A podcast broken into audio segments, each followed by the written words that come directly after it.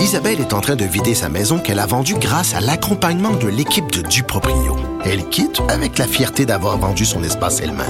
Duproprio, on se dédie à l'espace le plus important de votre vie. Un message d'Espace Proprio, une initiative de Desjardins. Protégez vos dépôts, c'est notre but. La SADC protège vos dépôts dans les institutions fédérales, comme les banques. L'AMF les protège dans les institutions provinciales, comme les caisses. Oh, quel arrêt! Découvrez ce qui est protégé à vos dépôts sont protégés.ca.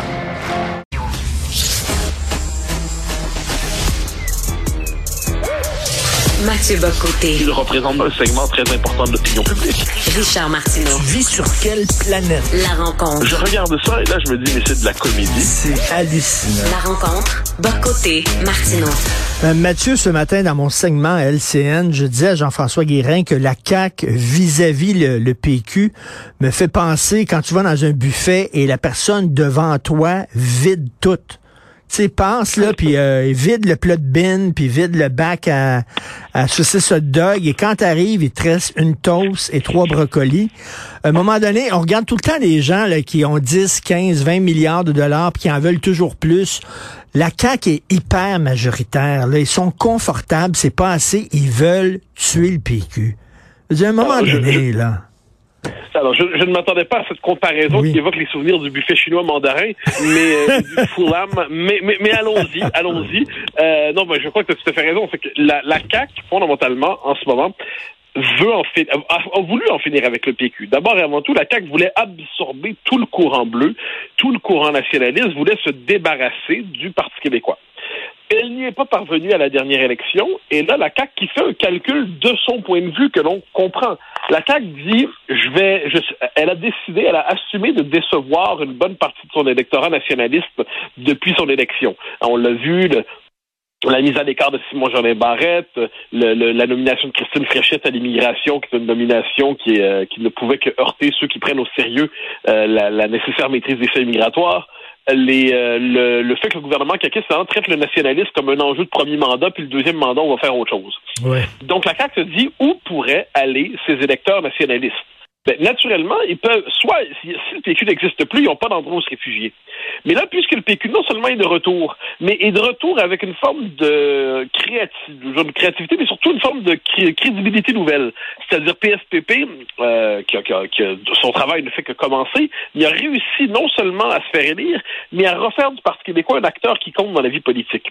Donc la CAQ dit, ben, je suis désolé, mais je ne veux pas voir cet acteur émerger durablement, parce que si le PQ passe dans les sondages 20, 21, 22 durablement, il va être capable d'attirer des électeurs, mais aussi des candidats qui autrefois auraient pu aller à la CAQ, mais aussi des électeurs. Il peut créer une dynamique à son avantage.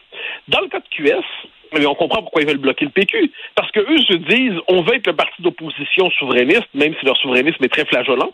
Et qu'est-ce qu'ils se disent alors? Eh ben, si le PQ émerge, eh bien, le PQ, avec son, appelons ça son progressisme de centre-gauche gouvernemental, on peut être en désaccord avec ça, mais quoi qu'il en soit, avec son progressisme de centre-gauche gouvernemental, a plus de chances de gagner les classes populaires, euh, les classes moyennes, dis francophones, que QS avec son gauchisme woke. Puis le Parti libéral est tellement secoué par son existence nouvelle de tiers parti qu'il s'accroche, comme je dirais, comme la, misère du pauvre monde, il s'accroche désespérément à son statut d'opposition officielle et ne veut pas entendre parler de ceux qui pourraient euh, le contester, ne serait-ce que symboliquement dans ce statut. Donc une forme de convergence des forces pour empêcher le PQ de percer, empêcher le PQ de s'institutionnaliser, de revenir. Et là, c'est comme ça qu'on comprend le traitement complètement délirant qui lui est réservé à l'Assemblée nationale, la volonté de l'exclure à peu près des débats, de ne pas lui donner de moyens, de ne pas lui donner l'argent nécessaire, alors que le PQ ne demande pas la, demande pas euh, la charité. Il dit regardez, on peut pas faire de réforme du mode de scrutin, d'accord, vous voulez pas. D'ailleurs, moi, je l'ai déjà dit, je suis contre cette réforme. Mais il faut faire une réforme parlementaire pour tenir compte des différents courants de l'Assemblée nationale. Et puis ça, ben, pour l'instant, cette demande légitime n'est pas, euh, ne trouve pas de réponse satisfaisante. Mais ça manque de grâce. Là. On dirait que bon, on n'arrêtait pas de répéter, ça va être la mort du PQ. euh, ces, ces élections-là, c'est les dernières élections. Et là, finalement, euh, il s'est rendu compte. François Legault a mis un miroir devant la bouche du PQ. Il a vu de la buée. Il s'est rendu compte que le PQ bougeait encore. Il a dit à Gabriel Nadeau-Dubois, tiens-y les jambes. Il a dit à Marc Tanguay, tiens-y les bras. Puis là, il a pogné un oreiller puis il le met la face du PQ pour l'étouffer. C'est un peu ça, là. mais avec, avec cette singularité que cette, euh, ce- cet étouffement se passe euh, à ciel ouvert et devant le grand public. Et là, il y a beaucoup de gens qui se disent, en ce sens qu'on, même si les gens ne suivent pas la politique tous les jours, là, pour d'excellentes raisons, d'autres choses à faire, euh, ils voient quand même que le PQ, le QS puis le Parti libéral ont eu à peu près le même nombre de votes.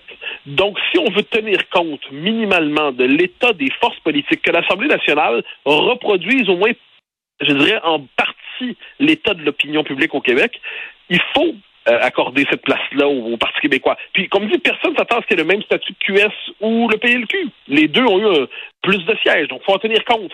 Mais en ce moment, c'est dérisoire. Puis là, on en revient à ce que tu disais au début euh, sur le fait que que, la CAQ est en train de vider complètement mm. le buffet chinois mandarin, eh bien, qu'est-ce qui se passe?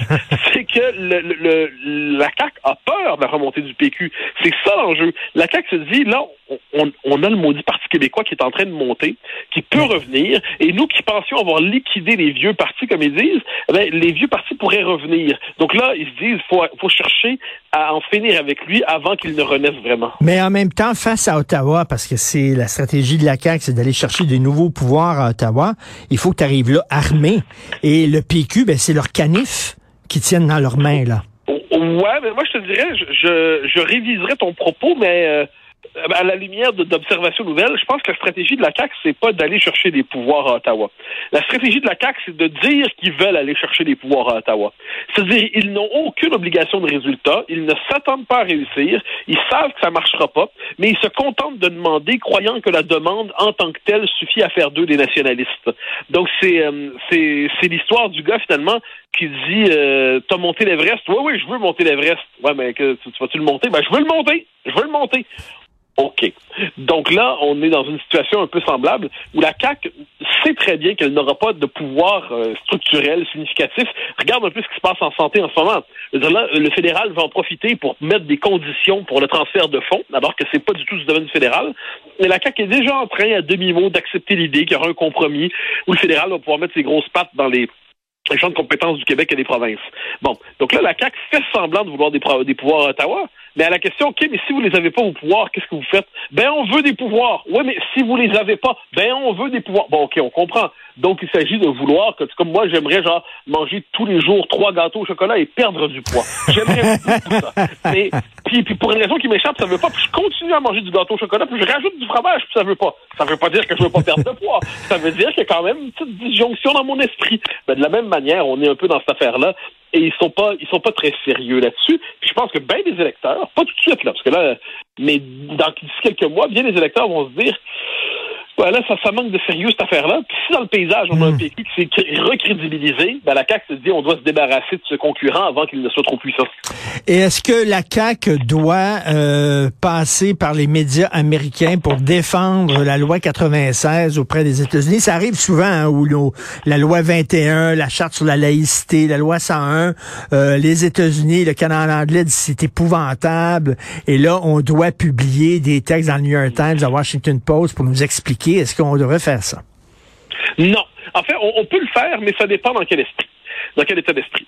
C'est-à-dire, si. Le, problème, c'est quel est le problème du Québec par rapport au Canada? Mais là, est-ce que la loi, elle est attaquée, 96? Est-ce qu'elle est dénoncée par les médias américains actuellement? Moi, j'ai pas, pas remarqué une, campagne active, mais on comprend, je devine que ça chuchote dans le milieu des investisseurs et ainsi de suite, peut-être. À tout le moins, parce que c'est un peu flou, cette histoire-là, mais on sait que la CAQ veut payer donc sa campagne de pub. Et c'est quoi l'enjeu derrière ça? C'est qui fixe l'interprétation de la condition québécoise dans le Canada anglais puis aussi aux États-Unis?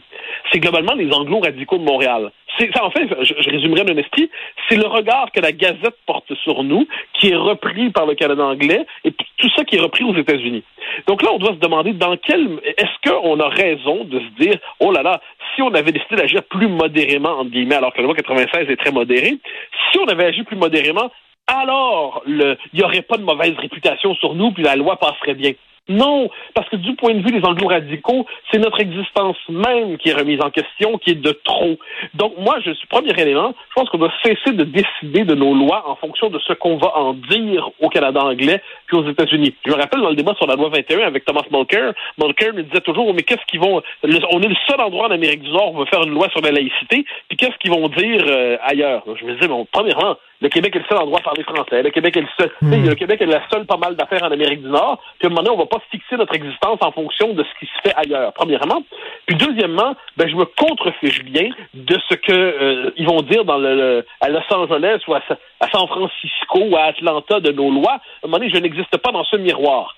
Ensuite, une fois qu'on a fait nos, nos lois en fonction de nos intérêts, puis de nos besoins nationaux, eh bien là, ensuite, on peut faire une campagne de promotion active à l'étranger, non pour justifier notre loi, mais pour mettre de l'avant euh, la différence québécoise, donc assumer cette différence. Mais si on le fait simplement dans un esprit purement défensif, comme c'est trop souvent le cas, eh c'est comme accorder une forme de privilège interprétatif à la Gazette et ainsi de suite pour dire mmh. que nous sommes à l'étranger. Parce que souvent, on, il circule n'importe quelle euh, affaires qui sont totalement fausses. On se souvient à l'époque, la loi 101, Mordecai Richler ouais. avait écrit dans le New Yorker, quand même, un des magazines les plus respectés, les plus prestigieux au monde. Il avait écrit qu'il y avait un propriétaire d'une animalerie, je crois, euh, qui avait été mis à l'amende parce que son perroquet ne parlait pas français. Et c'était oui, écrit. Non, mais, mais, ça, justement. Et ça, là, il y a aussi Jean-François Lisée, tu pourras lui en parler quand tu l'auras en, en, chronique, oui. qui racontait dans, dans l'œil de l'aigle que quand Claude Morin et Louise Baudouin euh, étaient, je pense, à la fin des années 70, début 80, en tournée aux États-Unis, on leur posait des questions sur la loi 101, puis c'était genre globalement, pourquoi avez-vous une police euh, politique linguistique qui empêche les gens de parler anglais dans la rue? Tu sais, ça, ça fait penser au sketch de RBO qui traîne encore sur YouTube, le quatrième Reich, où globalement les nationalistes québécois sont vus à l'étranger comme des forces de persécution qui seraient une forme de, de, de, des espèces de fascistes locaux qui persécuteraient les anglophones. Et là, c'est la représentation qu'on peut en avoir quelquefois. Donc, devant ça, il faut, me semble-t-il, refuser d'agir en fonction de ce que l'autre va dire de nous. Il faut agir en fonction de ce qu'on croit juste bon, puis ensuite, comme je dis, on fera la propagande, comme on disait autrefois, ou la communication, comme on dit aujourd'hui, pour expliquer nos choix, pour expliquer nos... Mais il ne faut pas, au moment de prendre nos décisions, intérioriser déjà l'interdit moral que veut fixer, mmh. veulent fixer les anglos les plus radicaux, parce que c'est à ce compte-là, on fera jamais rien. Et en terminant, écoute, il y a un autre humoriste qui est visé par des allégations, et là, tout ça, son procès se déroule sur Instagram, sur Facebook, par médias interposés. On dirait qu'il y en a un par jour ces temps-ci. Euh, Qu'est-ce que tu penses de tous ces, ces, ces, ces, ces tribunaux populaires, là? Ben, j'en pense le plus grand mal en tant que tel. Je pense, je, Dieu sait que la question de la violence faite aux femmes est fondamentale et des, violences sexuelles, mais ça, ça doit se faire devant les tribunaux, les vrais. Sinon, on est dans une forme de séance de lynchage permanent. Je note que l'humoriste dont tu parles, c'est Fred Dubé. Oui. Euh, là, il a contesté aujourd'hui les accusations qui sont lancées à son endroit. Donc, il conteste, en fait, il faudrait lui poser la question si on l'avait au bout du, au bout du micro. Il conteste donc la, le, le slogan « On vous croit » désormais. Ben oui. Fred Dubé nous demande de ne pas croire celle qui l'accuse. Bon, ben, donc là, tous ceux qui nous répétaient depuis des mois, des années, que le on vous croit suffisait comme, mmh, euh, mmh, comme slogan mmh. pour fondre une preuve, ben Fred Dubé nous dit ne les croyez pas. Ne les croyez pas. Bon, mais moi, je, moi, j'en sais rien. Moi, je me mêle pas de sa vie. Surtout Fred Dubé. Je, je sais qu'on dit que c'est un humoriste. J'avais plutôt l'impression que pour moi, que c'est une espèce de, de militant hargneux qui croit être drôle alors qu'il est simplement mesquin. Mais bon, ça, c'est probablement une Oui. définition différente de, sa, de, de, de son travail. Mais cela dit, cela dit, je constate que Fred Dubé nous dit ne les croyez pas. Fred Dubé, est-ce qu'il lui-même, fondamentalement, aujourd'hui, remet en question le point, de, le point de doctrine fondamentale du mouvement MeToo? Ça m'intéresse. Très bonne question. Et on voit, là, Fred Dubé, c'est un woke de chez woke. C'est l'extrême gauche totalement. Euh, et que lui-même est victime maintenant de d'autres gens de l'extrême gauche. Alors là, les woke s'auto-annulent entre eux autres. La révolution dévore toujours ses enfants, ça c'est une constante. Ensuite, Fred Dubé, c'est pour ça que je j'ai pas d'estime pour lui, c'est le moins qu'on peut Non, dire. Je le trouve ni, ni drôle, ni intelligent, ni intéressant. Je pense que c'est une espèce de personnage anecdotique euh, à l'intérêt nul et qui est simplement, il n'est intéressant qu'à travers sa mesquinerie. Mais bon, puisqu'aujourd'hui, ça mais moi parce que je crois à la justice même pour ceux que je n'aime pas, que je méprise, que je que je vois globalement comme une figure tout à fait périphérique et sans intérêt. Euh, ben, je crois à la justice même pour ces gens-là. Donc, devant les tribunaux, on verra ce qu'il y en est, mais c'est pas devant les médias que devrait se faire ce type d'accusation, évidemment. Tout à fait. Merci beaucoup, Mathieu. On se reparle demain. Bonne journée. Au plaisir, bye bye. Ouais.